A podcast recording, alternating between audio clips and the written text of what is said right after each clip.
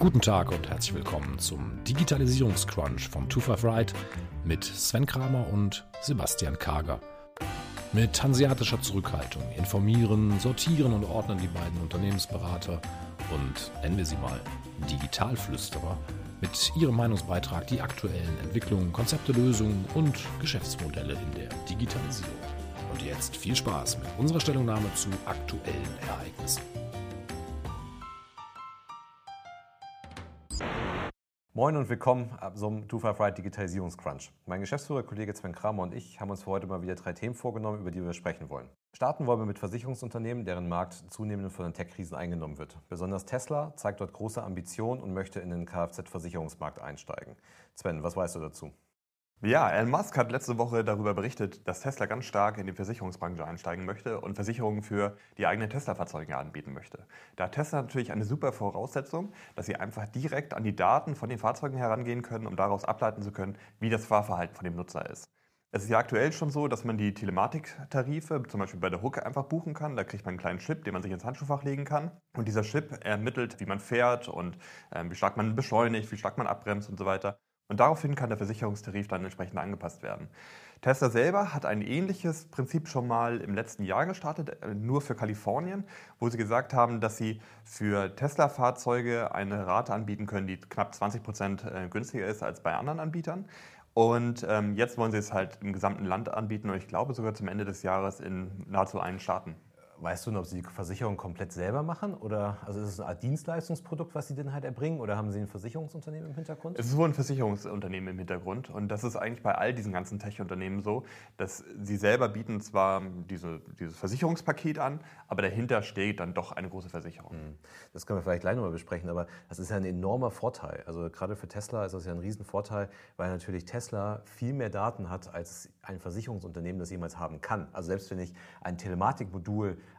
an mein Fahrzeug halt anschließe, wird Tesla über ihr eigenes Fahrzeug viel, viel mehr Daten haben äh, als, als jedes Versicherungsunternehmen. Richtig, und ich bin ja natürlich auch direkt im Auto schon mit verbaut. Also ich muss mich gar nicht erst aktiv dafür entscheiden, dass ich mir bei meiner Versicherung einen entsprechenden Tarif auswähle, dann dort irgendwie so ein Zusatzteil bekomme, dass ich mir dann ins Handschuhfach lege, sondern es ist ja Bestandteil meines Autos. Und für Tesla ist es einfach nur eine Zusatzfunktion, die sie über eine Software dazuschalten können. Das ist ja ganz einfach gemacht. Und dass jetzt irgendwie das Auto weiß, wo ich mich bewege, ähm, wie ich schnell ich fahre und so weiter, das ist für mich auch logisch als Tesla-Fahrer oder als Fahrer von einem Auto, in dem halt die Technologie dann verbaut ist.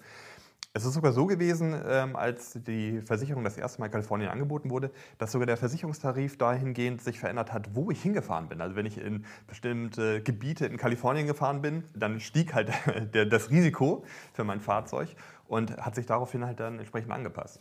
Ist natürlich die Frage, ob dann die Masse dafür wirklich die Akzeptanz hat. Es gibt dann doch gerade auch bei Tesla den einen oder anderen Fahrer, der mal ganz gerne ein bisschen schneller fahren möchte. Ja. Oder der vielleicht auch mal in Gebiete fährt, wo, wo dann halt die Versicherung teurer ist. Das ist halt dann immer für, ist ja dann für den Benutzer letztendlich ein Rechenbeispiel. Also nehme ich jetzt halt eine klassische Versicherung oder nee, ist, ist mein Verhalten so weit in Ordnung, dass ich es auch öffentlich mache und ich sage, ich äh, nehme das jetzt halt in Kauf und spare dadurch vielleicht Geld, weil im Umkehrschluss könnte ich mir halt auch vorstellen, dass die Police halt auch deutlich teurer wird, als wenn ich jetzt halt über ein klassisches Versicherungsunternehmen gehe, weil die ja keine Kenntnis von meinem Fahrstil haben. ja, das stimmt schon. Soweit ich gehört habe, ist es halt so, dass ich ja, wenn ich normalerweise bei einem etablierten Versicherungsunternehmen ein Auto versichern lasse, dann werden da ja Statistiken herangezogen, die halt so schon veraltet sind. Dann werden halt irgendwelche Daten dazugekauft. Also aktuell machen das ja auch schon ähm, die Versicherungsunternehmen, dass sie sich bei den Fahrzeugherstellern wie Mercedes und Co. sich auch Daten einkaufen, um das in diese Berechnung mit reinzuziehen. Wir haben in einer vorigen Folge schon mal darüber gesprochen. Es ist ja auch so, ich glaube, auch du vertrittst stark diese Meinung, dass ja die Wartung und Reparatur bei diesen E-Autos halt stärker zurückgeht. Ja. Und die Reparaturkosten sind mitunter einer der Gründe, warum einfach die Versicherungen so teuer sind. Weil ich für die Fahrzeuge, sagen wir mal für so einen 20 Jahre alten Opel Kadett, natürlich ganz andere Werkstatt- oder Reparaturkosten habe, die nachher von der Versicherung getragen werden müsste. Wenn ich jetzt natürlich eine Versicherung habe, speziell für E-Fahrzeuge, wo diese Reparaturen vielleicht nicht so hoch sind, dann ähm, fällt natürlich der Tarif auch anders aus. Und ich würde natürlich bei so einem, einer etablierten Versicherung beides zusammenwerfen. Klar, ich habe dann halt keinen Mischtarif mehr. Also wir sind jetzt nicht die Versicherungsspezialisten, aber ich habe dann halt keinen Mischtarif mehr, wo dann ich irgendwie alle unter einen, einen Hut bekommen muss. Ich muss den äh, Golf GTI-Fahrer, der, der jeden Tag über 200 fährt, der hat dann der zahlt das gleiche letztendlich wie der Golf GTI-Fahrer, der, der halt immer nur mit 30 durch die Stadt fährt ähm, und, und dadurch vielleicht weniger Schäden hat.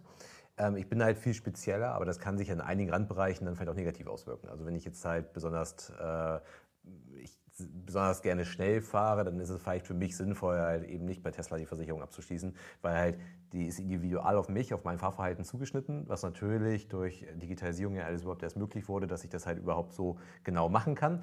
Aber ähm, das kann ja auch für mich zum Nachteil ausgelegt werden. Mhm, bin ich bei dir. Also vielleicht noch zwei ganz interessante Punkte. Wo man auch davon ausgeht, ist, dass bei Tesla es viel mehr in die Richtung geht, ein unfallfreies Fahren zu erzielen. Also wenn ich zum Beispiel dann auch stärker durch äh, das System äh, dahin angeleitet werde, hey, beschleunige doch mal vielleicht nicht so schnell, äh, dann äh, kostet dich das Ganze irgendwie im Nachhinein auch weniger.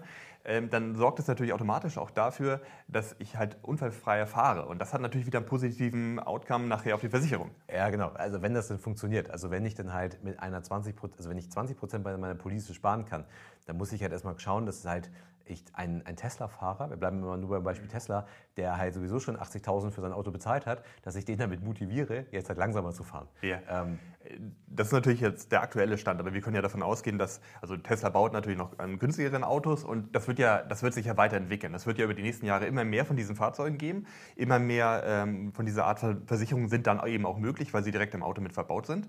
Plus ähm, es gibt auch so erste Visionen, dass man sagt, naja, umso näher dieses autonome Fahren kommt, umso weniger Unfälle werden wir hoffentlich aber irgendwann mal haben. Mhm. Also wenn die Autos sich natürlich viel besser aufeinander abstimmen. Die Frage wäre dann, inwieweit brauche ich denn überhaupt noch eine Kfz-Versicherung oder in welchem Umfang, weil ich durchs autonome Fahren halt viel weniger Unfälle habe. Ja. Jetzt sind aber nicht nur Kfz-Versicherungen äh, für die Tech-Riesen interessant. Wir haben jetzt eben stark über Tesla gesprochen. Wir haben ja auch äh, Unternehmen wie, wie Amazon oder auch Apple, die sich halt in diesem Bereich ähm, tummeln. Und das geht ja von der Krankenversicherung bis hin zur Berufsunfähigkeitsversicherung, Haftpflichtversicherung. Und äh, was wir eben angesprochen hatten bei, den, bei Tesla ist ja, dass äh, eventuell Tesla Kenntnis bekommt über ein Verhalten von mir, woran ich gar kein Interesse habe, dass Tesla diese Information halt hat.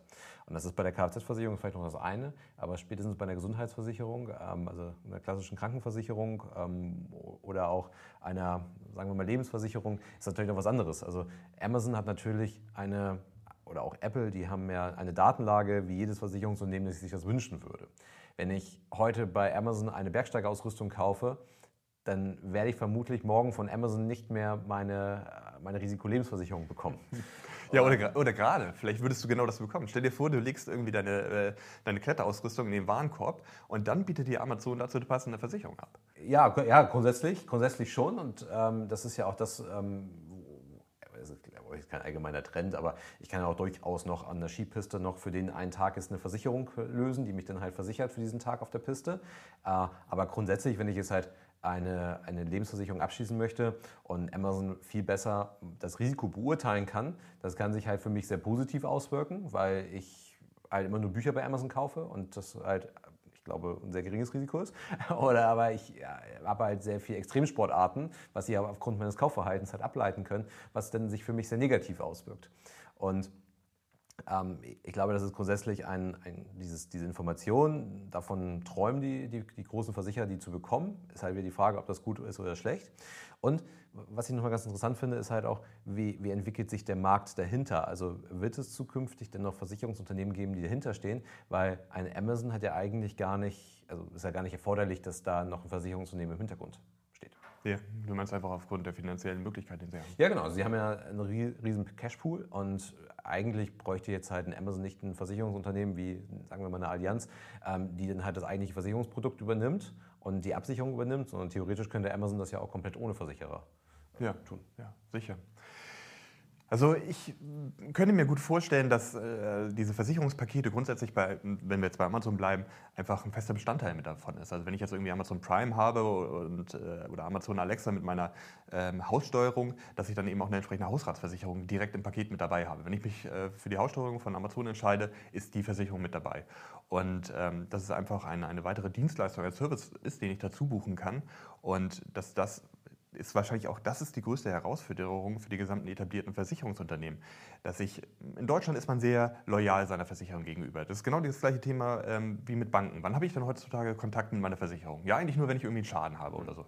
Aber ähm, das ist irgendwie auch das Problem. Also die Kommunikation fehlt einfach mit dem Kunden. Und in dem Moment, wenn ich darauf aufmerksam gemacht werde, hey, hier gibt es eine günstigere Versicherung, ähm, die, die ich ganz einfach abschließen kann, die ich jetzt einfach mitnehmen kann, dann gehe ich wahrscheinlich gar nicht mehr zur Hook oder Allianz und frage, hey, könnt ihr mir das irgendwie auch anbieten oder was anderes anbieten, sondern ich werde ganz einfach abgeworben. Ja klar, weil du situativ halt deinen Richtig. Versicherungsfall halt einfach mit abdecken kannst. Ja, also in genau. dem Moment, wo du dich halt entscheidest, ähm, die Bergsteigerausrüstung zu kaufen, kriegst du halt auch eine Versicherung äh, für diesen Trip dann halt mit, mit dazu. Ich glaube, das ist halt wieder das Problem des, des Kundenzugangs. Ich glaube, Amazon wir bleiben nur mal bei dem Beispiel Amazon, die brauchen halt die Versicherungsunternehmen nicht. Und die Versicherungsunternehmen haben ja heute schon das Problem, dass sie den Kundenzugang ja im, im Funnel halt irgendwo verlieren. Das heißt, sie sind ja abhängig von äh, Vermittlungsportalen wie Check24. Und jetzt kommt halt, jetzt hat auf Check24 zukünftig ein Problem, weil halt, ich mache mir ja Gedanken über die Versicherung, wenn ich vor dem Fall stehe, etwas versichern zu möchten. Und wenn ich jetzt halt meinen mein, mein Trip ähm, so ein Bergsteigen irgendwie versichern möchte, dann beginnt das ja meistens schon, also diese Entscheidung beginnt dann ja meistens ja schon, wenn ich die Ausrüstung dazu kaufe. Also das heißt, die Versicherer verlieren da natürlich zu dem Kundenzugang. Ähm, und da, wo sie jetzt halt sind, also sie stehen in erster Linie sozusagen in der zweiten Reihe jetzt gerade, sie haben den Kundenzugang verloren, aber können das die eigentliche Leistung noch erbringen, wird natürlich irgendwann kippen, weil Amazon ja schon ein Interesse haben wird, dieses Geschäft zu vertikalisieren. Das heißt, sie werden das die Versicherungen selber irgendwann übernehmen. Ja. Und ganz interessant wäre das, glaube ich, noch im Gesundheitsmarkt. Ähm, momentan bewegt sich, glaube ich, sehr, sehr viel so auf dem, auf dem zweiten Markt, also auf alles, was so nach der Krankenversicherung gelagert eigentlich passiert, in Form von Zusatzversicherung. Aber auch das, äh, ich, gerade in den USA, gut, die haben ein ganz anderes Gesundheitssystem als wir hier in Europa oder wir in Deutschland. Ähm, da gibt es ganz andere Bedürfnisse noch, ähm, die, die Amazon dort befriedigt. Aber ich glaube letztendlich, ähm, wird auch dieser Gesundheitsmarkt noch sehr relevant sein, ähm, auch im Erstmarkt. Das heißt, äh, auch in Deutschland ähm, kann ich mir gut vorstellen, dass es dort halt irgendwann für Amazon auch mal interessant wird, da eine Krankenversicherung anzubieten. Definitiv. Also in den USA gibt es das ja schon, dass Amazon das in einem Joint Venture zusammen mit JP Morgan macht und dort eine Gesundheitsvorsorge für die eigenen Mitarbeiter anbietet. Und wir wissen von deutschen Krankenversicherungen, dass die sich eben auf eine mögliche ja, Konkurrenzsituation bereits einstellen und auch schon überlegen, wie können sie in so einem Fall dann reagieren. Ja. Jetzt haben wir viel über Amazon gesprochen und wir wollten auch nochmal über das Thema Social Shopping und ähm, Livestreaming ähm, im Shopping-Bereich ähm, sprechen. Und da hat Amazon ja jetzt ein neues Produkt gelauncht, das nennt sich Amazon Live.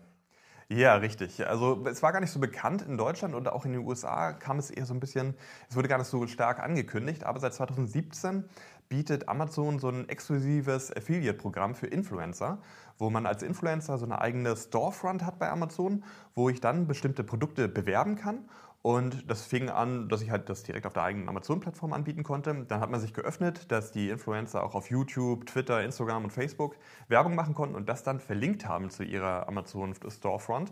Und nun ist es so, dass es ein eigenes Format gibt, das heißt Amazon Live und äh, dort können Influencer selber ja, es ist eigentlich wie so eine Art Teleshopping, oder? Wo, wo, wo sie halt selber Produkte vorstellen können und ähm, dann an dem Verkauf mit beteiligt werden. Mhm. Klingt so ein bisschen wie die Renaissance des Teleshoppings.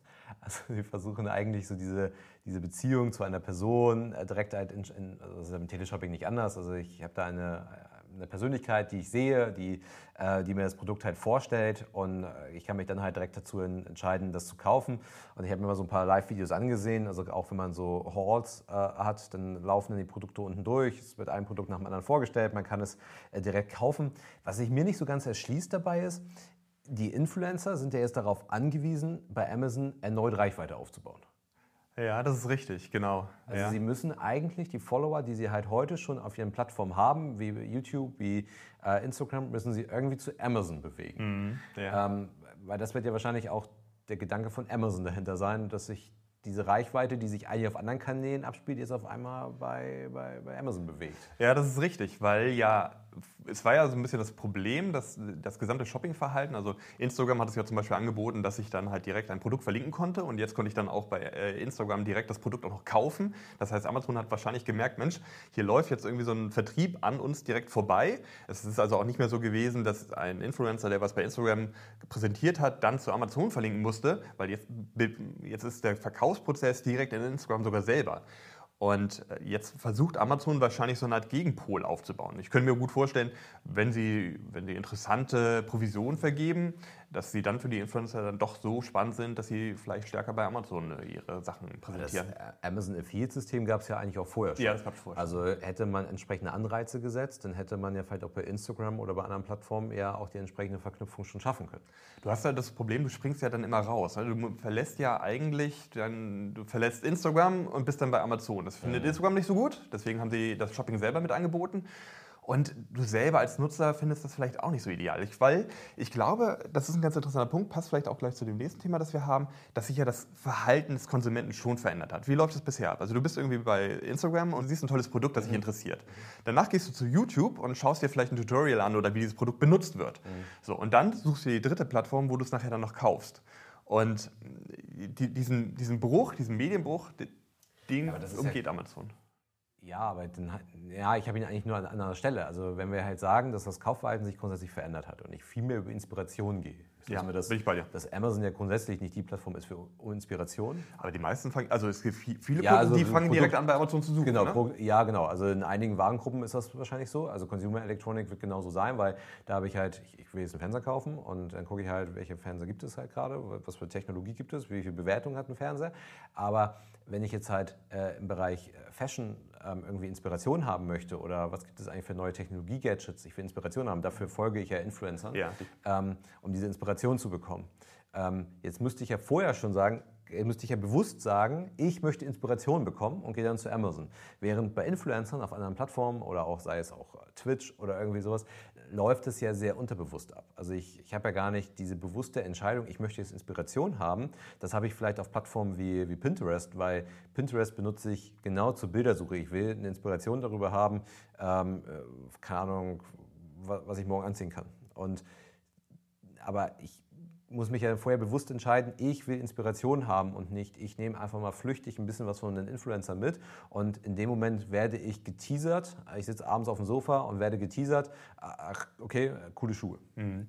Obwohl ja dann irgendwie auch dieses gesamte, also wir haben uns diese Videos ja bei Amazon angeguckt und das ist ja wirklich wie Teleshopping. Also da, da treffe ich ja aktiv die Entscheidung als Kunde, dass ich mich hinsetze und mir jetzt 40 Minuten lang so einen Stream angucke, wo mir Produkte vorgestellt werden. Genau. Also das ja, ist genau. ja ähm, ja, das ist nochmal ein ganz anderes Kaufverhalten eigentlich. Ja. Also genau, und wenn ich halt, also bleiben wir mal beim, beim, bleiben vielleicht mal beim Thema Gaming. Also wenn ich mir das Gaming mal anschaue und mir ein Streaming auf Twitch anschaue, ähm, dann gucke ich ja das, den Stream aus einer anderen Motivation heraus. Also das heißt, ich, ich gucke ihn halt, um irgendwie Gaming mir anzugucken. Oder ähm, ich, ich gucke den Stream, weil ich einem Fahrradkurier in New York folgen möchte oder sowas. Also ich habe, also den Sinn kann man auch hinterfragen, aber ich, äh, ähm, ich, ich, also das ich habe da trotzdem erstmal eine Motivation, eigentlich das zu tun. So, und dann verlinke ich da halt Produkte. Und hier treffe ich die Entscheidung bewusst, ich will Inspiration haben und muss mir jetzt halt irgendwie eine Stunde lang einen Stream angucken dazu. Und ich glaube halt, dass, ich weiß nicht ganz, wie, wie Amazon das halt hinbekommen möchte und ob das so klug ist, weil ich einfach nicht glaube, dass jemand das macht. Aber gut, vielleicht können wir doch uns eines Besseren belehren lassen. Ähm, das Interessante dabei ist ja auch, dass von 2016 bis 2017 gab es schon mal was ähnliches bei Amazon. Das war wirklich so eine QVC-artige Shopping-Show. Die wurde aber richtig moderiert von, von ja, wohl den USA bekannten Leuten. Ich glaube auch Sarah Jessica Parker zum Beispiel war auch mal da. Und da wurden dann halt recht viel so im Bereich Fashion- und Beauty-Produkte vorgestellt. Das, was wir jetzt ja gesehen haben bei Amazon Live, war ja eigentlich noch das war ja noch anders. Also da haben wir ja sogar Sachen gesehen, wie jemand einfach Fitness gemacht hat. Also da hat jemand Fitnessübungen gemacht über mhm. 30, 40 Minuten, hat dann irgendwie was aus der Flasche getrunken, hat irgendwie diese Matte gehabt, hat irgendwie eine Sporthose angehabt. Also da, genau, da entstehen Mehrwerte, ja, ne, also ja. die wir eben vermisst haben, die wären dann genau dort vorhanden. Aber da gibt es natürlich andere Plattformen, die da eine viel stärkere Reichweite und ganz andere Features noch haben. Äh, wenn ich jetzt halt wirklich mich dazu entscheide, ich möchte jetzt halt ganz gerne irgendwie einen Workout obwohl wir uns überlegen, inwieweit das Amazon vielleicht nachher hinbekommt, das mit Twitch noch mal enger zu verbinden. Und wenn ich dann sage, okay, ich folge bei Twitch halt irgendwie, wir, wir hatten schon mal über Peloton gesprochen und ich habe dann vielleicht irgendwie jemand, so einen Fitness-Trainer, der normalerweise auch für Peloton arbeitet, der hat einen eigenen Kurs bei Twitch, hm. verlinkt das dann mit Amazon. Ja, klar, das, das, das kann funktionieren, wenn ich da Mehrwert generiere. Grundsätzlich ist aber dieses Thema Videoshopping ist heiß. Genau, also ich glaube, ich glaube, das ist heiß und ich glaube, dass ähm, auch wenn man sich halt sowas anguckt wie Shoploop von Google, ähm, die halt mit 90 Sekunden Videos, wo Influencer und Brands halt ihre Produkte vorstellen können, ähm, geht ja so ein bisschen Richtung TikTok mit äh, nur 90 Sekunden dafür Zeit haben und ich glaube, dass gerade auch vielleicht Shoploop dann mit 90 Sekunden einen deutlichen Vorteil hat gegenüber vielleicht Amazon, irgendwie da gucke ich eine halbe Stunde, eine Stunde mir irgendwie einen Stream an. Kurze Videos, die ich schnell konsumieren kann, sind vielleicht aktuell stärker gefragt als es sehr lange Videos. Also, aber ich glaube, durchaus ist das relevant, besonders dann, wenn ich es halt wirklich nochmal mit einer richtigen Social-Komponente verbinde. Ja. Also wenn ich mir dann halt eine Plattform wie Pinduoduo aus China angucke, wo es ja gar nicht, mittlerweile machen die Streams, aber da ging es eigentlich eher darüber, über Gruppeneinkäufe einen Rabatt zu generieren. Und ähm, warum sollte ich jetzt halt nicht, wenn ich dann halt, ähm, also es waren die letzten Zahlen von der Streams, bei Amazon waren es gar nicht so gut. Ähm, wir hatten das mal gesehen, da haben, glaube ich, acht Leute zugesehen, das war jetzt nicht so viel. Aber wenn ich mir das mal vorstelle, Pinduoduo hat jetzt ähm, 536 Millionen aktive User. Und wenn davon auch nur ein Bruchteil ähm, gleichzeitig so einen Stream guckt und sich dann auch noch zusammentun, um jetzt halt noch einen Rabatt zu bekommen für das Produkt, weil dann halt gleich irgendwie 1000 Einkäufe innerhalb einer Sekunde dort eingehen und nicht nur einer, ähm, ich glaube, dann kriegt das nochmal eine richtige Komponente. Und äh, gerade auch in Bezug auf ähm, ja, ich sage es mal so, dieses klassische Flanieren durch die Einkaufsstraßen, was ich dann halt, ich, ich kann dann halt gemeinsam mit meinen, äh, mit meinen Freunden, also dafür sind wir Männer jetzt vielleicht nicht unbedingt empfänglich, aber durch die Einkaufsstraßen gehen und ähm, kann mir halt gemeinsam Schuhe angucken und kann die dann halt kaufen. Und das glaube ich alles zusammen, diese Livestreams in Kombination, das mit seinen Freunden zu tun und dann auch eventuell sogar noch Gruppenrabatte zu bekommen. Ja. Ich glaube, das könnte durchaus die, diese Zukunft dann halt sein und dann, ja. Das kann gut sein, dass diese Zukunft, die, die dann irgendwie von den neuen Trendthemen, die aus China kommen, bis die nachher irgendwie Richtung Westen kommen, das dauert ja immer so ein bisschen, weil dieses Live-Shopping, das ist ja in China schon ein riesiger Markt. Ich, ich weiß die Zahl nicht genau, ich habe irgendwie mal was von 4,4 Milliarden, glaube ich, im letzten Jahr war das. Ja, alleine, alleine Pinduoduo, was die das halt gemacht haben, also die, die haben 2018 noch 200 Millionen aktive User gehabt, jetzt sind sie bei 536 Millionen innerhalb von zwei Jahren. Ähm, sie sind seit 2018 sind sie äh, an der Nasdaq äh, notiert und haben hier bei dem Börsengang 1,6 Milliarden eingesammelt und der Aktienkurs hat sich jetzt innerhalb dieser zwei Jahre oder knappen zwei Jahre ähm, um 236 Prozent ähm, gesteigert. Also das ist ähm, ich glaube schon, und das ist ähm, auch nicht nur ein Trend, der in China ähm, gerade ähm, läuft, sondern es ist ein Trend, der weltweit, glaube ich, funktioniert. Ja, das glaube ich auch. Vielleicht ein ganz guter Übergang. Wir hatten gerade über das sich veränderte Kaufverhalten unterhalten. Und da ist Starbucks in den letzten Wochen ganz auffällig geworden. Und zwar hat Starbucks selber über einen längeren Zeitraum schon eine Entwicklung festgestellt. Und zwar, dass, also in den USA haben sie knapp 15.000 Geschäfte dass 80 Prozent ihrer Kunden eigentlich nur schnell einen Kaffee abholen. Also die, die bleiben gar nicht da und schreiben irgendwie ihren nächsten Hollywood-Blockbuster da irgendwie ähm, bei einem Becher Kaffee, sondern ähm, also die meisten gehen einfach nur rein und nehmen ihren Kaffee mit. Und ähm, man, es gab schon vorher die Möglichkeit, dass ich halt dann direkt über die Starbucks-App, dass ich den Kaffee vorbestelle und den eigentlich nur noch rausnehme. Und das hat Starbucks erkannt und hatte sich entschieden, über die nächsten 18 Monate hinweg 400 Geschäfte in den USA zu schließen. Wie gesagt, bei 15.000 ist jetzt nicht so super viel. Und im, ähm, in einem ähnlichen Umfang anzufangen, viel mehr so äh, To-Go-Geschäfte aufzumachen, wo ich einfach nur schnell vorbeigehe und meinen Kaffee einfach mitnehme. Und ähm, da kam das natürlich jetzt gerade mit der Corona-Krise ganz passend, wo sie sowieso festgestellt haben, Mensch, ähm, wir wollen gar nicht hier so viel Kundenverkehr im Geschäft selber drin haben, aber wir wollen natürlich unsere Kunden weiterhin bedienen. Und äh, so fängt Starbucks an, grundsätzlich das veränderte Kaufverhalten der Nutzer aufzugreifen und sein eigenes gesamtes Store-Konzept zu verändern. Also gar nicht mehr zum Verweilen und setz dich hier hin und bleib lange, sondern du kriegst ein Produkt, das du haben möchtest und du gehst einfach dann wieder. Mhm. Ja, bekannt. Äh, Starbucks orientiert sich da halt mal wieder ganz klar am, am Kundenwunsch, am, Kunden, am veränderten Kundenverhalten. Und ähm, das ist natürlich, das, was man jetzt hier bei Starbucks halt sieht, das äh, trifft natürlich irgendwie den kompletten stationären Handel. Ist auch ein Stück weit unser Lieblingsthema geworden. Und ähm, das, was wir halt eben beim Social Shopping noch beschrieben haben, dass sich das Verhalten ändert und dass ich eigentlich digital durch Social Shopping jetzt äh, genau die aktuell geltenden Vorteile des stationären Handels eigentlich auch digital abbilde. Das heißt, ich äh, treffe meine Freunde, ähm, ich gehe gemeinsam einkaufen, ähm, das Ganze passiert live, es hat einen gewissen Eventcharakter. Also das, was sich der stationäre Handel eigentlich gerade noch auf die Fahne schreibt, ähm, das wird halt auch zunehmend digitaler. Und ähm, also ich glaube nicht, dass das überhaupt noch ein legitimer Grund war für den stationären Handel. Also es war ja immer, äh, man hat sich auf die Fahne geschrieben, aber ich glaube nicht, dass es halt grundsätzlich noch legitim ist, das halt als einzigen Vorteil zu sehen. Ähm, aber das zeigt halt, es gibt Unternehmen, die dann nicht darauf reagieren und die halt ein, ein, Vorteil, der vielleicht gar nicht mehr vorhanden ist ähm, oder vielleicht auch durch digitale Player am Markt dann zunehmend in Bedrängnis gerät, dann halt immer noch als Vorteil ähm, auszuweisen. Und was wir jetzt ja gerade mal wieder im stationären Handel erleben, ähm, ist ja, dass der Handel jetzt bedingt durch, weil ich gar nicht weiß, ob das bedingt durch Corona ist, aber sie fordern jetzt gerade einen Fonds, ähm, also einen staatlichen Fonds in Höhe von 500 Millionen, ähm, um halt einfach ähm, ja, den, den stationären Handel in irgendeiner Art und Weise zu fördern. Und ähm, okay, 500 Millionen, das klingt jetzt halt erstmal viel.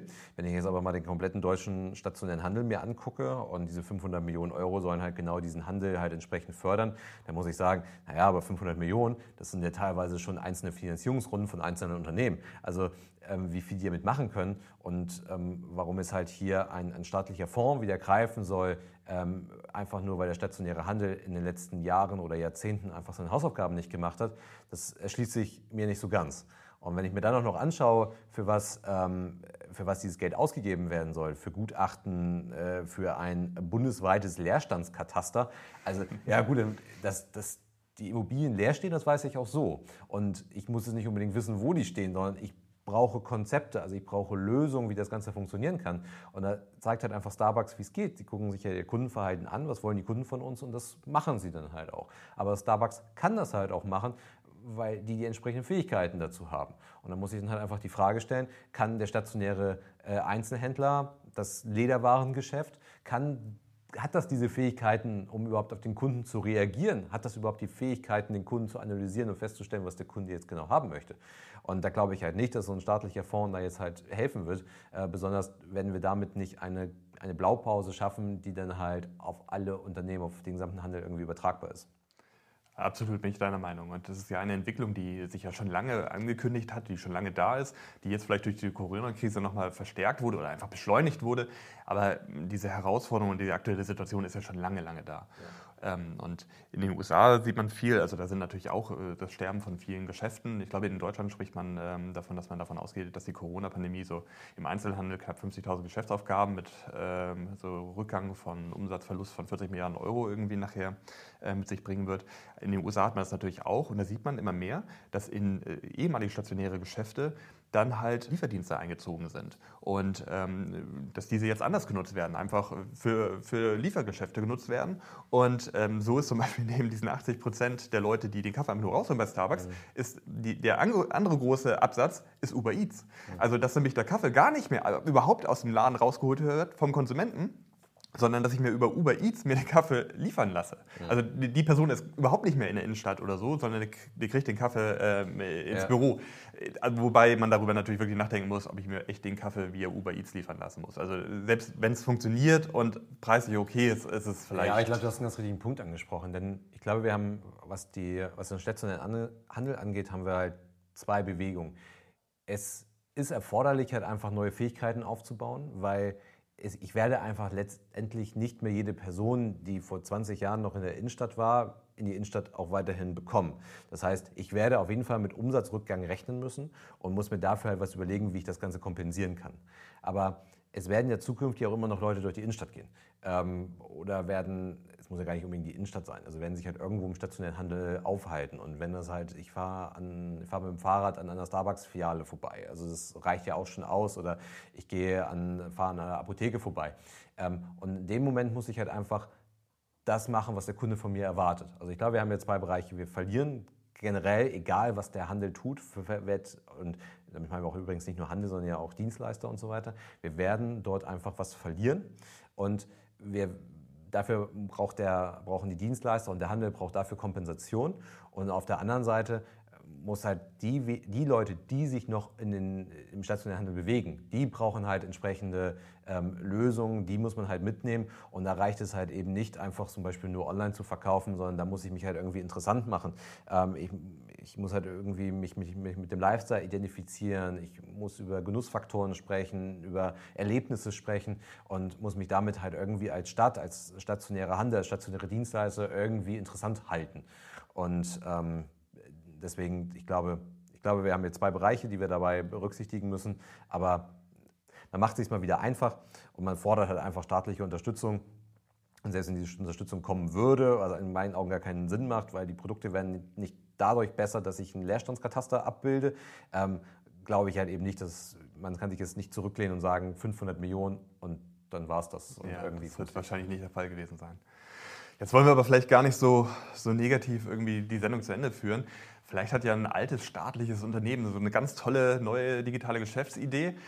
Denn ich kann jetzt meine, meine Briefe, die ich von der Deutschen Post bekomme, vorher per E-Mail bekommen. Hast du davon gehört? Ja, also genau, das ging ja relativ frisches über die Medien. Grundsätzlich weiß man ja, dass die Post schon versucht, äh, sukzessive die Post auch digital werden zu lassen. Also du meinst E-Mail, oder? Äh, ja, genau. Also, was, nein, äh, das meine ich, also dass schon die Post, die mir eigentlich in Papierform zugestellt wird, die halt auch digital werden zu lassen. Äh, aber was jetzt halt ähm, bekannt gemacht wurde, ist, dass man jetzt, ähm, dass ich eine Post kriege, dass ich Post bekomme, wird mir jetzt digital angekündigt per E-Mail. Okay, es ist, glaube ich, noch ein bisschen mehr. Du kriegst auch noch ein Foto davon. Also was ja, aber nur vom Umschlag. ja, genau, richtig. Nur vom also, Umschlag. Ja, nicht vom Inhalt. Also ich weiß dann halt, ähm, dass das Straßenverkehrsamt mir mal wieder mein, Blitzer mein Blitzerticket zustellen möchte, aber ich weiß halt auch noch nicht mehr. Und ja, also... Ich, ich habe aber gehört, also Sie arbeiten wohl daran, dass man ab nächsten Jahr wäre es wohl auch möglich, dass Sie dir auch die Inhalte noch per E-Mail zustellen. Wobei ich dann wirklich sagen muss, ist, ähm, wie, ja, wo, wo, geht das hin? Also warum brauche ich den Brief dann überhaupt noch irgendwie? Also wenn ich den gesamten Schriftverkehr nachher dann digital habe, dann gräbt die Post sich damit doch irgendwie auch so ein bisschen selber das Wasser ab. Also Sie würden ja das Dokument bekommen, würden es einscannen für mich. Ich würde wahrscheinlich digital antworten. Ähm, dann braucht das Antwortschreiben darauf ja dann gar nicht mehr wieder via Post überhaupt passieren. Nee, natürlich. Also ich glaube, das hat nur dann halt irgendwie eine Daseinsberechtigung, wenn ich halt die, die wenn ich halt die, die Vorteile einer Post, also das heißt, ich habe eine irgendwie geartete rechtssichere Zustellung, wenn ich die halt äh, auch digital benötige. Also dann hat das halt vielleicht seine Vorteile, wobei es dort auch andere Konzepte vielleicht gibt. Aber generell muss man ja sagen, dass ja das Postvolumen sowieso abgenommen hat. Es wird gar nicht mehr so viele Briefe versendet, weil es natürlich andere Möglichkeiten gibt, das Ganze halt zu tun. Ja, genau. Ähm, und es wird andere Möglichkeiten geben, mir äh, mein, mein Blitzer-Bußgeld irgendwie zur Verfügung zu stellen oder mich, oder mich aufzufordern, das zu bezahlen, anstatt äh, mir irgendwie eine Post zu schicken. Und ich glaube auch nicht, dass die Lösung eine E-Mail ist. Dafür äh, wird es halt einfach andere Systeme geben. Ähm, und ja, also deswegen, ich glaube da, also dieser Schritt, der ist halt, also der Vorteil, der erschließt sich mir so gar nicht. Äh, aber ähm, klar, es kann halt sein, dass es sinnvoll ist, die Post zu digitalisieren, die dann halt ankommt. Aber ich glaube, dass ähm, die, auch das wird ja an Volumen halt abnehmen. Also das heißt, warum, warum tut man das halt eigentlich, äh, wenn das Volumen sowieso dann wäre ja wahrscheinlich eher die Frage, müsste sich die äh, Deutsche Post nicht eher viel stärker auf die Zustellung von Paketen oder sowas konzentrieren, bevor halt Amazon mit seinen eigenen Logistikflotten das Thema ganz für sich nachher entscheidet? Ja, genau. Also ich glaube, das ist ähm, das Rennen, das, das wird noch ausgetragen gerade und ich glaube, das wäre halt sinnvoller, weil die, die Post, ähm, also man, das war halt mal ein Beispiel, man, man, sieht das ja jetzt auch schon, man kriegt halt irgendwie die Abrechnung von seinem Stromversorger, da kriegt man ja auch nur noch eine E-Mail als Notiz, dass etwas in einem Abrechnungsportal eingetragen wurde. Dann kann ich mich dort einloggen, kann meine Abrechnung herunterladen. Und ich glaube, diese, diese Notification, die ich dort bekomme, die wird sukzessive auch, glaube ich, dann irgendwann nicht mehr per E-Mail kommen, sondern die wird dann halt auf WhatsApp oder ähnliches. Also irgendwo werde ich eine Notifikation erhalten, aber ähm, das werde ich wahrscheinlich nicht mehr per E-Mail bekommen. Und erst recht muss ich dann nicht noch eine Post digitalisieren, weil der, der Stromversorger möchte ja auch nicht noch einen Brief raussenden, sondern es einfach in ein Abrechnungsportal reinladen und mir darüber halt das dann zustellen. Mhm. Das heißt, überall, wo ich nicht verbindlich eine rechtssichere Zustellung benötige, äh, da habe ich glaube ich, gar kein Problem, das auf anderen Wegen halt abzubilden. Aber ich glaube auch, dass auch in diesem Bereich wird man sich wahrscheinlich noch Wege einfallen lassen, die das halt äh, noch besser machen. Und vielleicht hat deswegen Andi Scheuer die WhatsApp-Gruppe schon mal getestet. Irgendwie. genau. Hat Spaß gemacht, Sebastian. Ja, ähm, finde ich auch. War eine schöne Folge. Wir diskutieren die Themen natürlich noch weiter in unserer Facebook-Gruppe und in unserer LinkedIn-Gruppe. Die Links dazu sind in den Shownotes. Und genau. ja, wir freuen uns auf nächstes Mal. Genau. Bis bald. Tschüss. Tschüss. Der Digitalisierungscrunch ist eine Produktion von 25 Ride. Die Herren Kager und Kramer sind Gründer des erfolgreichen Beratungsunternehmens Leagueworm, aus dem 2020 die 25R Digital GmbH entsprang. 25 Ride Digital ist eine exklusive Best-Practice-Plattform für Unternehmer, Entscheider und Macher in der digitalen Businesswelt. Sie liefert Inspiration, Impulse, Know-how und Networking für digitale Themen lernen Sie uns kennen unter www.thebeatpodcast.com.